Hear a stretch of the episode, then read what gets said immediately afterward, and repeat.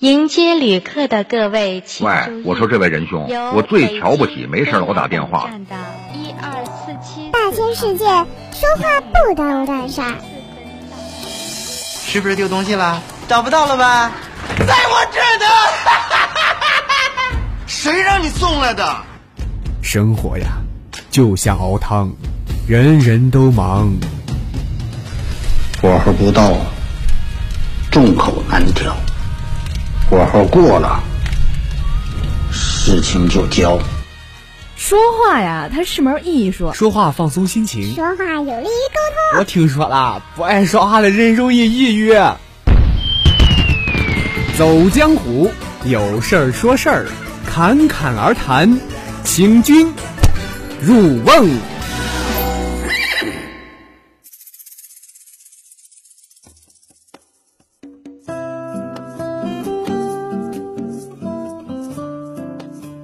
对，你好，你知道有哪些艺人因为吸毒被抓吗？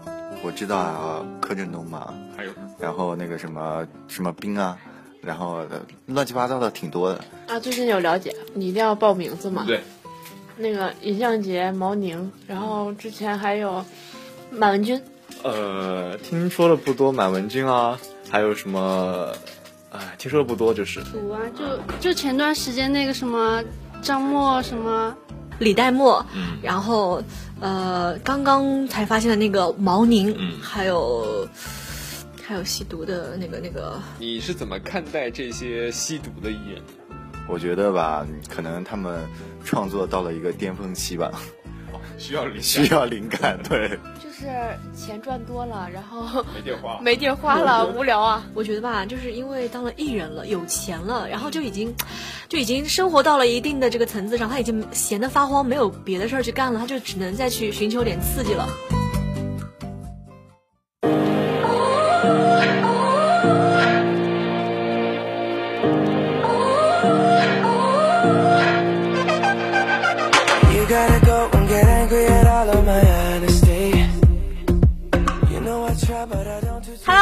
好，这里是正在为您播出的有趣、有料、有深度，还有点危险的话题脱口秀节目《侃侃而谈》，我是朱轩。Hello，我是张端。呃，为什么有点危险啊？那就是因为嘛，今天不是蛮好看的吗？嗯嗯，这个沙听友又看不见。好了好了啊，因为像我们这种从事文艺工作的，这两年总是避不开一个话题，叫做吸毒艺人。这可绝对是个严重的事情啊！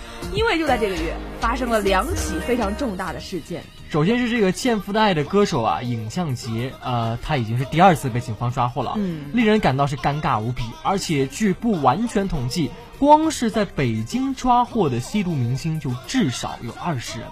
从前期的柯震东到后来的什么宁财神啊、张默一批一批啊，一直到最近的这个毛宁啊，今天的你是怎样重复昨天的故事，还是踏上了吸毒的这条破船？是这么唱的吗？跑调了。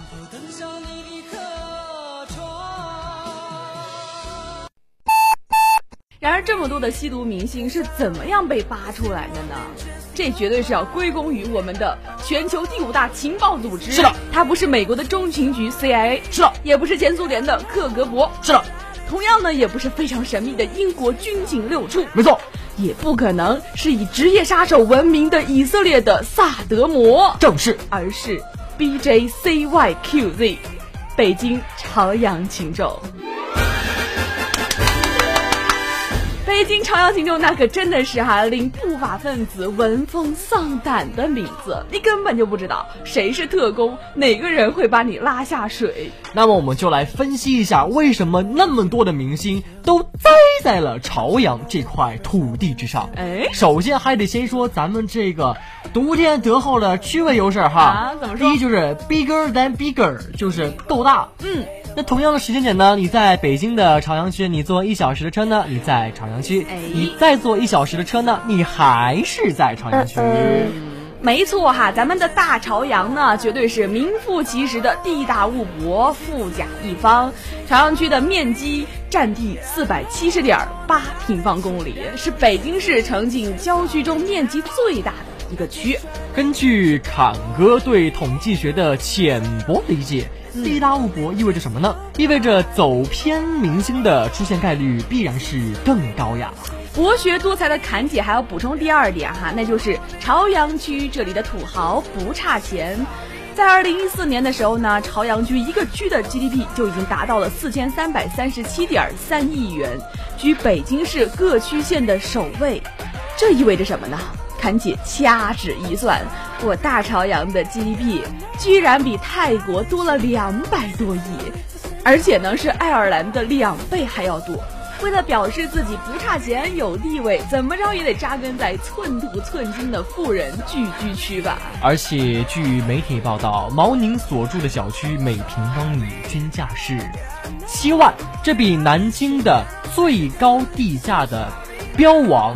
呃，五万还要高出了两万，这是多么可怕的一件事情啊！没错哈，然后呢，就是咱们的第三点了，那就是朝阳区人民群众的文娱生活绝对是相当的丰富。以国贸为圆心的中央商务区是土豪扎堆儿的场所，聚集在这三里屯使馆区附近的酒吧成了年轻人的时尚天堂。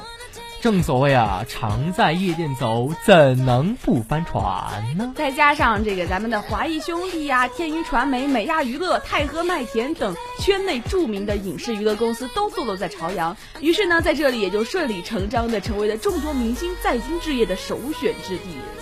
在这里呢，侃姐还要友情的偷偷的告诉你，哦，喜欢明星的不妨要去三里屯啊、三元桥啊碰碰运气啦。在朝阳区啊，我跟你说，嗯，汪峰都可以上头条，这么你吸毒嫖娼，你还能逃得掉啊？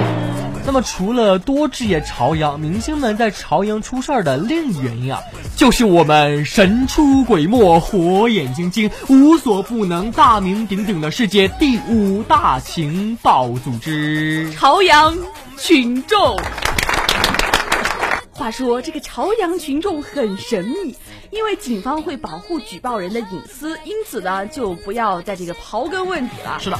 另外呢，朝阳群众很可爱，因为他们嫉恶如仇，耳聪目明。警方工作离不开大家的支持和配合，不管是案件的线索收集，还是交通、消防、治安隐患的排查，大家都可以来做一回朝阳人民群众。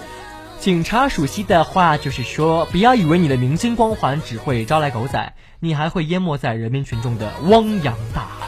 没错，选择住在朝阳区的同时呢，你也就顺利的进入了第五大情报组的机构 BGCYQZ 的势力范围了。咱小区里面揣着广播啊，提溜着鸟笼遛弯的大爷，菜市场上挎着菜篮子讲价还价的大妈们，身边和你擦肩而过的路人甲乙丙丁，他们的另外一个身份都是 agent。自从朝阳群众举报的微博红人薛蛮子被警方抓获之后，他们的出镜频率与蹿红速度是逐渐的飙升啊！从二零一四年开始，我们来细数一下哈：李代沫、张元、宁财神、张耀扬、高虎、尹相杰、王学兵、张博、黄凯波和王全安等等等等，均遭北京朝阳群众举报后被警方查处。你看看你刚刚报的这一圈名字当中，导演有了吧，演员有了吧，唱歌的也有了吧，编剧也有了呀。所以呢，是不是就马上来一部《监狱风云》？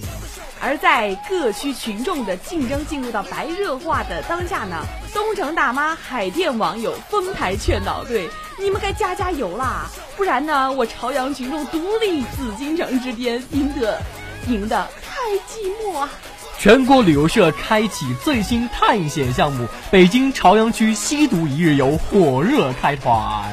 当然了，咱们刚刚说的以上全都是段子哈。有这么充满正能量的朝阳群众，自然是件好事儿。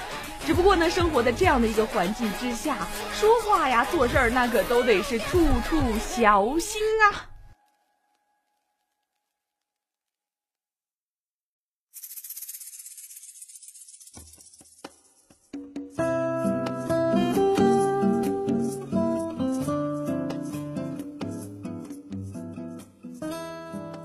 你好，你知道这些艺人都是被谁举报而送进了警察局呢？北京市朝阳区什么那个什么人民群众，对，呃，人民群众还有一些，反正就是可能惹到了什么人？举报啊！好像李代沫是不是他那个前那个前男友举报的？我的妈！然后就因为爱生恨了嘛。哦。然后还有的嘛，我不太还真不太清楚，感觉可能是他们的什么经纪人啊，就或者是有仇的这个同党同同胞，不是不是同同事。然后，那你是怎么看待这些北京朝阳群众的呢？我觉得人民的力量是很很伟大的。人民群众的眼睛是雪亮的，是不是？呃，作为一个帝都就。不能容忍这么任何一点点的和这个彭彭呃习习大大有违背的这个任何的这个行为，所以这样。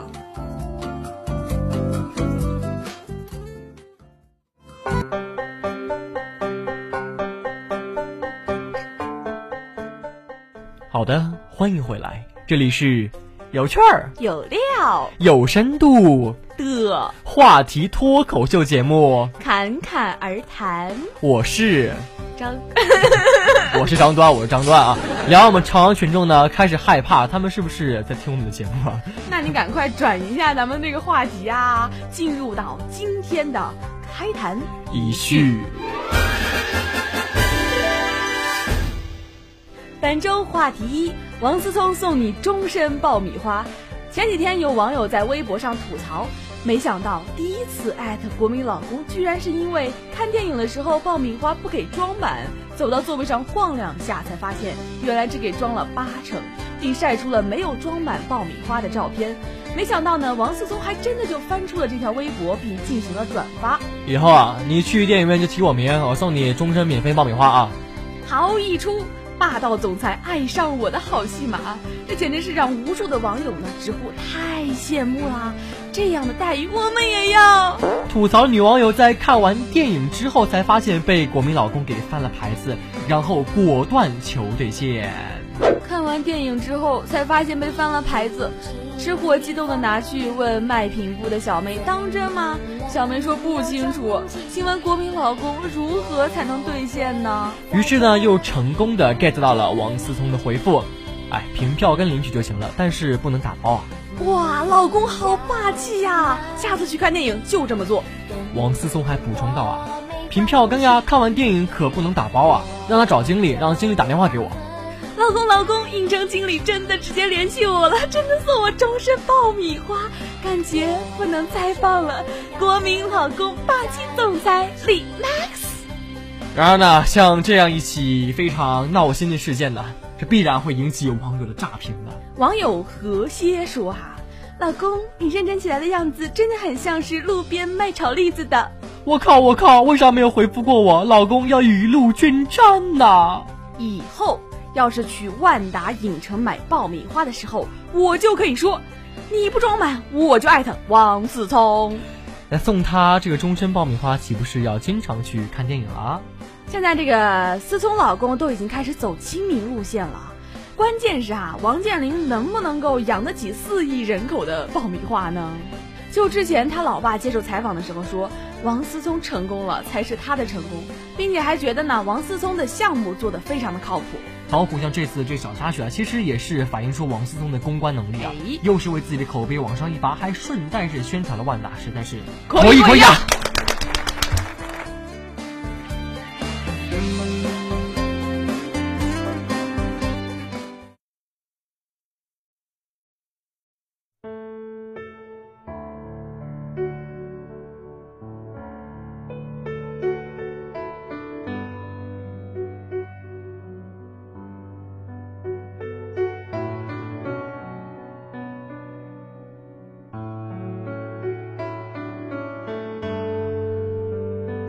本周话题二：科比正式宣布本赛季结束之后退役。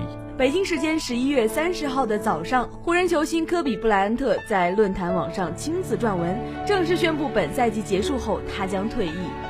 我已准备结束我的篮球生涯。科比在文中如此的写道：“这是他个人首次正式的做出退役的公开声明。”而在科比发表声明后不久球迷们也是纷纷的登录到了网站上想要一看究竟使得这家论坛网站因为访问量的巨大而陷入到了崩溃的状态。那么以下呢就是科比所写的全文翻译。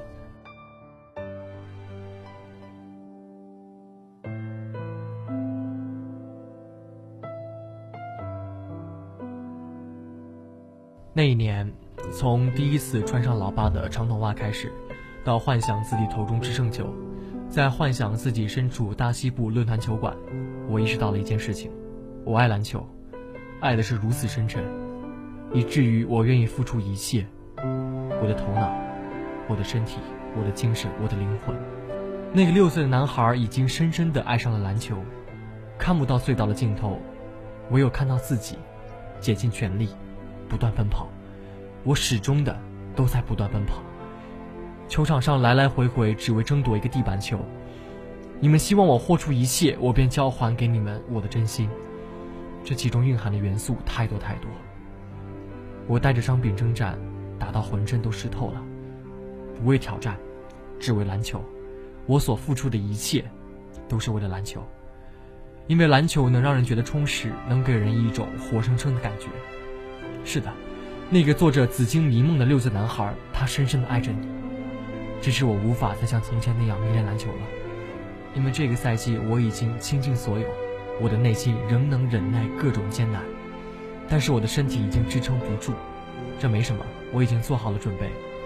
我只是希望你能知道，在剩余的时光内，我们可以尽情享受，无怨无悔。无论是好是坏，我们已经彼此相互给予，没有任何遗憾。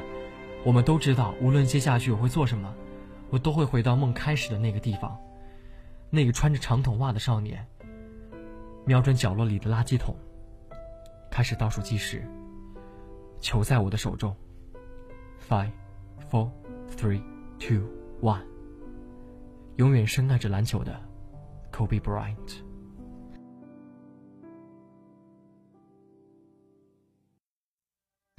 嗯，作为一个不太懂篮球的人哈，几乎不太看篮球的人呢，呃，都知道科比这个名字。但是呢，确实刚刚的这一段的侃哥深情的陈述哈，嗯，侃姐现在心里面多少还是有一点觉得小难过的。事实上呢，我们也都知道，网友上即使是呃科密科黑这个数量非常庞大，但是大家对科比呢还是抱以非常祝福和一个怀念的心情。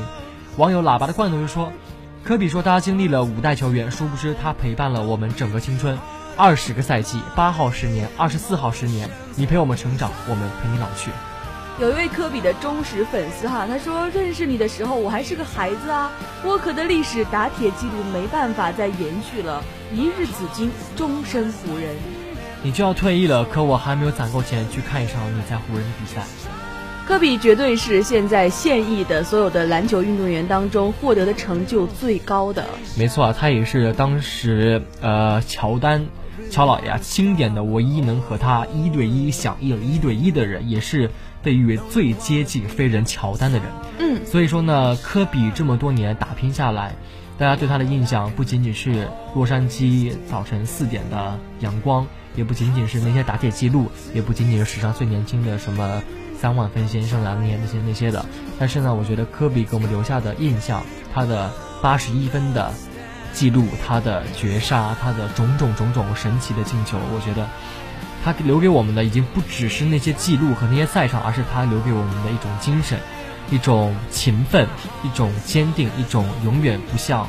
时间低头的精神，嗯，没错哈。那同样呢，想用网友的一句话来说，这个评价很高哈，说整个世界都在为他让路。虽然说现在科比已经确定了自己退役的时间是在明年的四月十四号，但是还是让我们共同期待，在这个赛季他能够打出属于自己的辉煌和成就，也是希望呢科比能够在自己今后的道路上越走越好。我们还是要给予他最真诚的祝福。希望各位以后一切都好。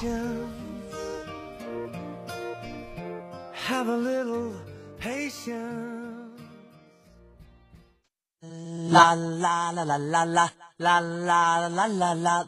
嗯，来点轻松吧。谈谈都是菜，欢乐无限在。本期谈资理财呢，是由侃姐精心准备的。小菜酱料依然是由侃哥协会独家赞助提供。来看第一条，学习成绩好，老了不痴呆。瑞典研究人员对多名六十五岁以上的参与者进行了二十多年的追踪调查。发现学习成绩好啊，不仅能让人拥有更好的前途，还能预防老年痴呆症。在学校中成绩最好或者今后从事复杂工作，如当管理者、教师或者高管的人，患上认知障碍症的风险会降低约百分之四十至百分之六十。看哥表示，作为一个学渣，我整个人都不好了。来看下一条，《芈月传》正式开播，看权力巅峰的女人如何玩转权力的游戏。相信很多的小伙伴们早就已经翘首以待了吧？那看剧前呢，总得准备些什么？侃姐呢就要来给大家普及一下秦宣太后，也就是芈月，她成功的密码到底是什么呢？武则天被形容为日月凌空，吕后对应的是绝地反击，慈禧对应的是末世凤凰。而对于芈月，也就是后来的秦宣太后，咱们绝对可以以战国霸主来定义她。或许可以说，霸主已经是所谓的霸气侧漏的最高境界了。而侃姐补充一下知识，在历史当中，太后的这个称谓，包括太后的专权，都是自芈月开始的。根据侃姐多年看剧经验表示，哈。芈月和武则天呢，都教会了男人们一个道理，那就是当你的女人开始涂红唇的时候，那就是她要放大招啦。来看下一条，北京能发射的啊，基本都发射了。十一月三十号，北京又是被雾霾笼罩了。据北京气象台六时发布的天气预报，北京处于霾黄色和空气重污染橙色预警当中。据北京市环境保护监测中心提供的数据，空气质量指数为四百九，是严重污染。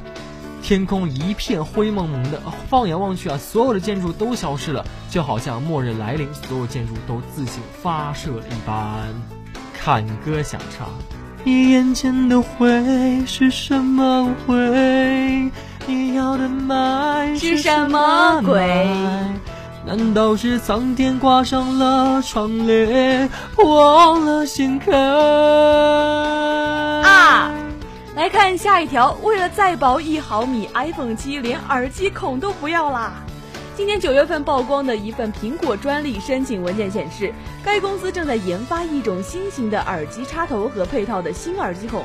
新型的耳机插头呢，形状看作是在普通的三点五毫米的标准上还削去了一部分，而文件介绍称直径只有两毫米，这样可以适应更薄的机身。不过现在看来，苹果并不会在未来的产品当中真正的采用这种奇葩的设计。但为了对应更薄的机身，苹果似乎还准备了一套方案，iPhone 七还要变薄一毫米啊！谭杰只想问一句：哎呀，那么薄，万一割破手可咋办呢？来看下一条，您的快递正乘着亚马逊无人机赶来，预计三十分钟后到。亚马逊二十九号是公布了一款将用于三十分钟无人机送货服务的新型无人机的原型机。飞行高度可达四百英尺，约一百二十一点九二米，重量约为五十五磅，约为二十四点九公斤。亚马逊在其官方网站上介绍到，Prime Air 让我们感到非常激动。亚马逊的这一未来交付系统是为了能更安全的让客户在三十分钟内或是更少的时间内，通过小型无人驾驶飞机来收到包裹。当无人机在接近目的地附近时候，用户将会在平板电脑上收到条推送：您的 Prime Air 快递已经到达。一旦获准降落，无人机会回到垂直模式，并扫描降落区的潜在安全威胁。侃哥想说，哎，这以后要是普及了，那双十一的天沟肯定是北京还要堵啊！来看最后一条，今年的国考环境好轻松啊，最热的岗位才三千选一。上个周天，二零一六年度的中央机关及其直属机构的公务员录取考试公共科目笔试拉开了帷幕。在这次国考当中呢，二点七万个招录名额共吸引来了近一百四十万人报名，招考人数创历史新高。但是呢，平均竞争却是五年来的最低。本次国考也被称为史上最严。因为刑法修正案九的实施，出现了组织作弊行为，将最高获刑七年。另外，按照往年的惯例，国考报名人数多存在虚高的现象，而近年来国考的笔试当中，报名考生弃考的现象呈逐年增加的趋势。二零一五年度的国考共有一百四十一万人通过了招录机关的资格审查，但是实际上只有九十万人实际参加了考试，弃考人数高达了五十余万人。侃姐呢还想劝慰各位一句哈，同学们心态一定要好啊。三分天注定，七分靠打拼，剩下的九十分就随意发挥吧。好了，以上就是本期侃侃而谈的全部内容了。如果你想成为北京朝阳群众呢？哦，对不起，我们帮不了你啊。如果你对这期节目有什么不满意的话呢，欢迎关注到蜻蜓 FM、喜马拉雅校园电台，直接戳侃侃而谈的侃哥就可以啦。好了，节目最后呢，依然是要感谢本期的导播刘瑞、记者乔松，我是朱轩，我是张端，我们下期再见啦，拜拜。